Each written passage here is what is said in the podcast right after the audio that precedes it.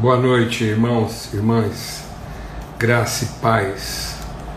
Que o Senhor faça mesmo resplandecer sobre nós o seu rosto e nos abençoe com a sua paz.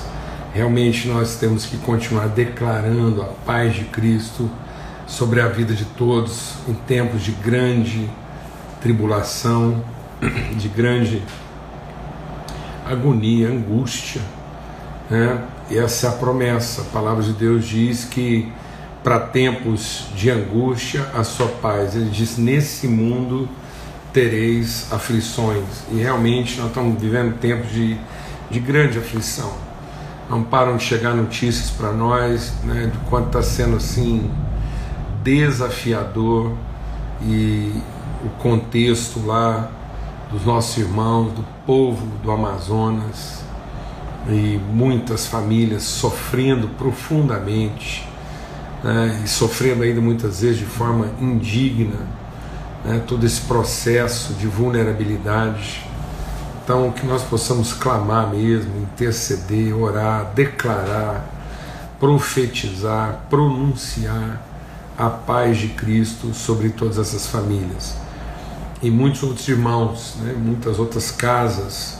Então nós continuamos em oração pelo nosso irmão Zé João, Fernando e pela casa do César. Nós compartilhamos aqui ontem, estivemos orando por ele. O César hoje mandou um testemunho para gente.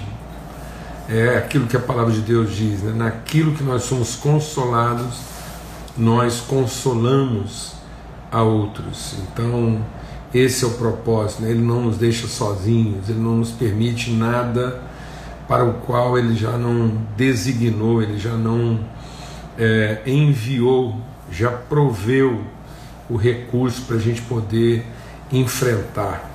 Tá bom? Então nós continuamos aqui em oração, continuamos aqui com a nossa reflexão, né? com essa meditação aí em torno da mesa. Tem sido um tempo maravilhoso, uma hora de comunhão, um tempo mesmo da gente fazer uma pausa aí de reflexão, de aprendizado, de meditação para a gente conseguir enfrentar né, os desafios aí. Então é mesmo uma mesa para a gente alimentar uns aos outros, é o que tem acontecido, né? tantos testemunhos depois são transmitidos uns aos outros e, e um, um, povo que está aprendendo aí a caminhar com uma certa constância e que vão abençoando uns aos outros. Amém?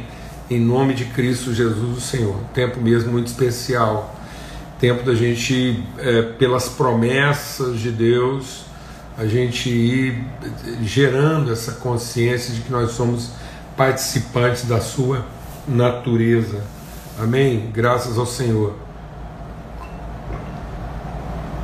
recebido aqui essa semana de maneira muito especial alguns testemunhos de cura, assim, né? É, uma irmã é, acabou de compartilhar hoje comigo que depois de muitos anos de amargura, de questões mal resolvidas, assim, com, com seu irmão, finalmente ela pôde abrir o coração, pedir perdão, buscar um lugar de reconciliação, coisa tremenda, maravilhosa. É muito bom, amados. A gente louva a Deus, agradece mesmo a Deus por esse tempo, por tanto testemunho, irmãos e irmãs aí compartilhando do que que isso tem causado nas relações familiares, nas relações ministeriais, em nome de Cristo Jesus o Senhor. E a gente segue aqui hoje, a gente vai continuar é, dessa reflexão aí sobre a intercessão, né, o que, que é de fato a vocação do intercessor, como que isso é essencial, a gente tratou desse princípio no domingo, né, a intercessão no sentido de assumir a responsabilidade. É, quero enfatizar aqui porque isso é, um, é uma fortaleza, é uma fortaleza que precisa ser destruída né, na, na nossa mente que é essa questão de muitas vezes a gente se contentar né, a, a, pedir e, e, às vezes pedindo mal, né, pedindo sem discernimento. Por isso que a palavra de Deus diz: tudo que vocês pedirem em meu nome, Né? Esse meu nome, às vezes a gente acha que é o nome Jesus, né? Então tá bom, tudo que eu pedi a Deus em nome de Jesus, como se isso fosse uma grife, né? como se isso fosse uma, uma chancela, né? um alvará de petição. Então muitas vezes a pessoa pensa, eu vou pedir qualquer coisa, é só fazer essa oração de, em nome de Jesus de forma religiosa. Mas não é isso. Né? É, é, é, lembra, amados, que quando ah, as pessoas chegarem diante de Deus para juízo, elas vão dizer isso, em teu nome. E Jesus vai dizer: Não vos conheço. Porque quando a palavra de Deus está falando do nome, ela não está falando do nome Jesus, ela está falando do nome, pessoa, identidade ou Cristo. Então Jesus é o nosso Salvador porque ele é o Cristo de Deus. É aquele que foi ungido para ser sacrifício em favor dos seus irmãos. Por isso a palavra de Deus diz que quando ele se humilhou, quando ele assumiu a forma humana e se humilhou, Deus lhe deu um nome que está acima de todo nome, o nome pelo qual nós devemos ser salvos. E aí Jesus pergunta isso para os seus discípulos: Quem vocês dizem que eu sou? E, ele, e o Pedro diz: Pelo Espírito Santo. Isso é uma revelação que não pode vir da carne, porque Jesus diz: Não foi carne nem sangue quem te revelou. Então Jesus é uma, é uma, é uma personalia, Jesus é uma personagem que pode ser percebida por carne ou sangue. Então, muitas pessoas, muitas pessoas foram até Jesus pedir que ele operasse milagres, né? mas não o conheceram na sua verdadeira identidade. E aí o Pedro, pelo Espírito Santo, diz: Tu és o Cristo, o Filho do Deus vivo. Então ninguém tinha muita dúvida de que ele era o Jesus lá, o filho do José e da Maria, e né, nascido lá em Nazaré. Por isso até que muita gente perguntava, bom, mas o que, que ele tem de especial? E aí, quando a palavra de Deus diz tudo que pedir em meu nome, é, é a oração feita com mente de Cristo, com espírito de Cristo, com natureza de Cristo. Então não é a oração feita, o pedido feito uma coisa é a súplica, o clamor que eu levo a Jesus. Outra coisa é a oração que eu faço em nome de Cristo. Muita gente pediu coisas para Jesus e foram atendidos. Mas o intercessor não é aquele que pede coisas a Jesus. O intercessor é aquele que intervém nas realidades, nas circunstâncias, em nome de Cristo é quando a nossa oração é uma intervenção do Espírito Cristo, é uma ação de Cristo na sociedade. E aí sim, tudo que nós pedimos com mente de Cristo, com espírito de Cristo, com propósito de Cristo, com vocação de Cristo, em nome de Cristo, então isso será feito. Esse é o processo da intercessão. É um processo mesmo assim de alguém que vai trazer a revelação de Cristo nas circunstâncias. Amém? Então, muitos vão dizer: em teu nome fizemos isso aquilo. E Cristo glorificado vai dizer: não vos conheço. Porque eles conheciam a Jesus, mas não conheceram o Cristo. Fizeram muita coisa em nome de Jesus, mas não, não tinham o Espírito de Cristo. Então tem muita gente fazendo muita coisa em nome de Jesus, mas sem o Espírito de Cristo, usando o nome de Jesus para o seu próprio benefício, usando o nome de Jesus para o seu próprio interesse, né? mas não com o Espírito de Cristo. Amém? Vamos orar. Pai bendito, nosso Deus e nosso Pai. Nós clamamos agora o Espírito de Cristo em nós. O Espírito de Cristo em nós testemunha, testifica, confirma, revela, manifesta com o nosso Espírito que nós somos os teus filhos.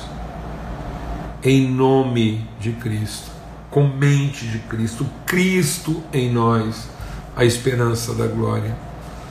E é em Cristo, de Cristo, por Cristo, para Cristo, que nós colocamos nossa vida na tua presença em favor dos nossos irmãos.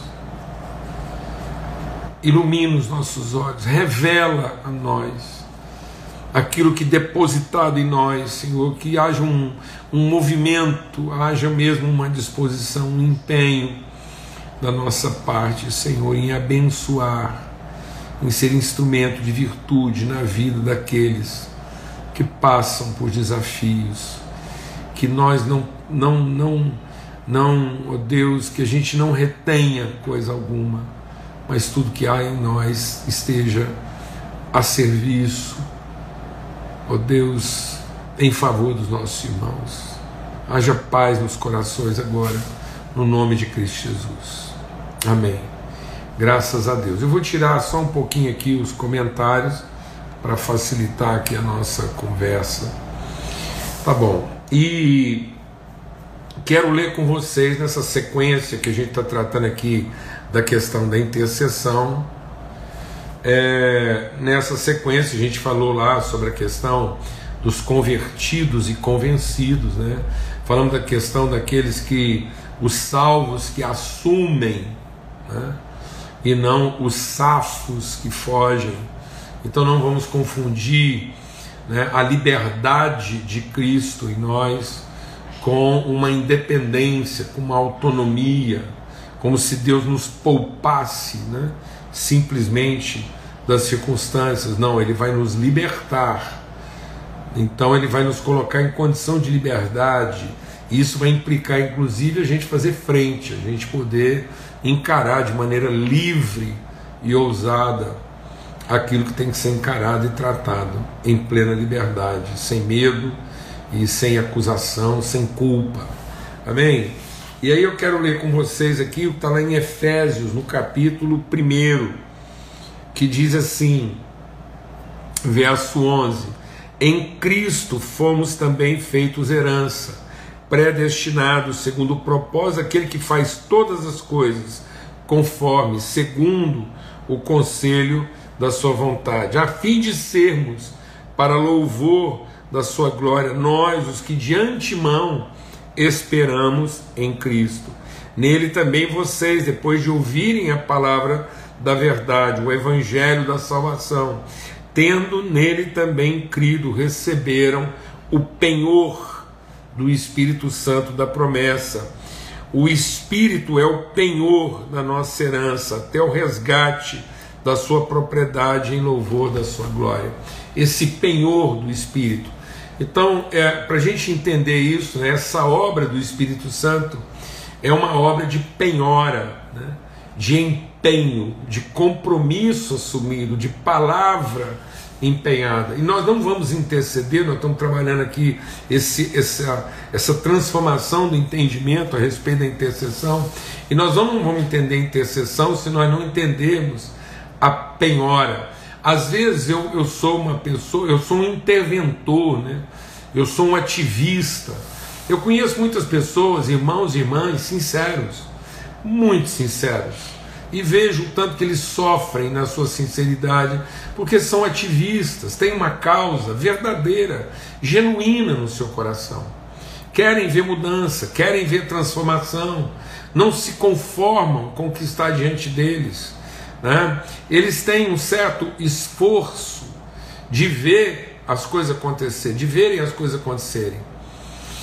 Mas é um esforço, é, é uma indignação, é uma, é um, é um incômodo. E, e são ativistas, ativistas de uma causa. E, e, e às vezes lutam por essa causa até com, com uma certa dedicação. Mas o coração deles não é ainda o coração de um intercessor, é o coração de um interventor. Ele está lutando contra a situação, ele, ele, ele coloca é, a indignação dele, é, mas é o que a palavra de Deus diz, inclusive aos Efésios. Paulo escrevendo aos Efésios, ele diz: Olha, cuidado, para que vocês possam irar sem pecar. Então, o, que é, o segredo do intercessor é que ele não é um ativista de causa. Ele não é um interventor no sentido de corrigir o que está errado. É mais do que isso. Ele é aquele que empenha uma palavra em favor das pessoas e das relações implicadas. Ele é uma garantia. Ele está ali para garantir que as condições sejam de tal modo favoráveis que as pessoas possam se entender. Isso não quer dizer que as pessoas vão necessariamente se entender. Isso não quer dizer que as pessoas necessariamente vão se converter. Mas alguém foi lá e empenhou, garantiu. O fato de você ser o, o, o avalista de alguém não quer dizer que essa pessoa do dia para a noite vai se tornar um bom pagador. Não, é, é, é mais no que depender de você. Você é o garantidor das condições para que as relações, mais do que as circunstâncias, as relações sejam redimidas. Esse é o trabalho da intercessão, que é o trabalho do empenho. Então, o empenho, esse penhor, é um esforço associado a uma disposição. E muitas vezes eu tenho o esforço, mas eu não tenho a disposição. E muitas pessoas podem ficar confusas porque elas acham que o fato delas serem esforçadas quer dizer que elas são dispostas e não são. Porque às vezes elas são esforçadas e indispostas. Exatamente porque são esforçadas. Dá um exemplo prático disso, Paulo Júnior. Vou dar o irmão mais velho. O irmão mais velho, ele tinha uma certa dedicação. Ele tinha um certo esforço. Mas ele não era garantidor do irmão dele, pelo contrário. Então ele tem um esforço associado a uma indisposição. E aonde é que ele alimentava a indisposição dele em relação ao seu irmão? No seu esforço. Então existem muitas pessoas que, por serem esforçadas, se tornam indispostas. Elas se indispõem com todo mundo. Perdem a paciência facilmente. A indignação delas facilmente se torna em pecado. A indignação delas facilmente vira raiva. Do mesmo jeito que elas estão esforçadas, elas estão, na mesma medida do seu esforço, elas estão amarguradas. Então, de um lado, elas carregam um esforço muito grande, sincero, genuíno, genuíno, autêntico. Não estou aqui trazendo juízo, não. Um esforço genuíno, autêntico. E na mesma medida do seu esforço, uma indisposição, uma raiva, uma amargura, um ressentimento. Estão sempre cobrando o, o esforço dos outros. Então elas não apenas se esforçam, não, elas são juízes do esforço do outro. Então, por isso, deixa Deus ministrar o seu coração, tanto que isso é grave. Por isso, essas pessoas, quando elas, elas se cansam de não ver no outro o mesmo esforço dela, geralmente elas perdem a paciência, elas se indispõem e aí cessam o seu esforço. Então são pessoas de esforço inconstante. E aí a palavra de Deus diz que o intercessor ele não é um esforçado, ele é um empenhado. O espírito Espírito de Cristo nele faz com que ele seja um garantidor da continuidade do processo, independentemente do esforço de cada um. Então nós estamos precisando de mais pessoas empenhadas do que pessoas esforçadas. Muito provavelmente você ficou desanimado, você quase desistiu, se é que não tem gente aqui nos ouvindo hoje desistindo. amargurada, ressentido, não é porque faltou o quê? Esforço. É exatamente porque você se esforçou. Então o que, que faltou? Disposição. O que, que é disposição? É você ter uma vontade de movimento. Então você não tem só o esforço de realização, você tem a vontade de mobilização. Você não está fazendo aquilo para mudar uma situação, você está fazendo aquilo para transformar o entendimento das pessoas.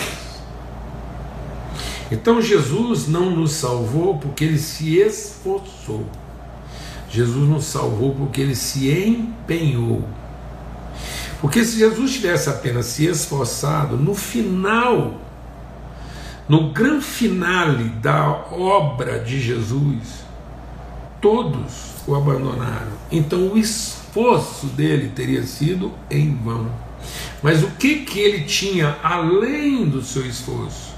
Ele tinha a sua disposição. Ou seja, ele se disposicionou, ele deixou o seu lugar de direito. E muitas pessoas, elas estão usando, deixa Deus ministrar o seu coração, o nosso coração, que Deus ministre o nosso coração. Muitas pessoas estão usando o seu esforço para garantir o seu lugar de direito e não tem a disposição de deixar o seu lugar de direito, que Paulo explica muito bem de forma prática. Ele sendo igual a Deus, ele não teve por direito garantir essa posição, mas ele se esvaziou, assumiu a forma humana e sendo achado em figura humana, foi humilhado e por isso Deus o exaltou. Está vendo? Então havia um esforço, havia. Jesus se esforçou, se esforçou. Mas associado ao seu esforço havia uma disposição. Ele deixou o seu lugar de direito. Então o seu esforço não foi a partir do seu lugar de direito. O seu esforço foi em deixando e aí, quando ele deixa, ele faz o que? Desculpa, ele faz um aval.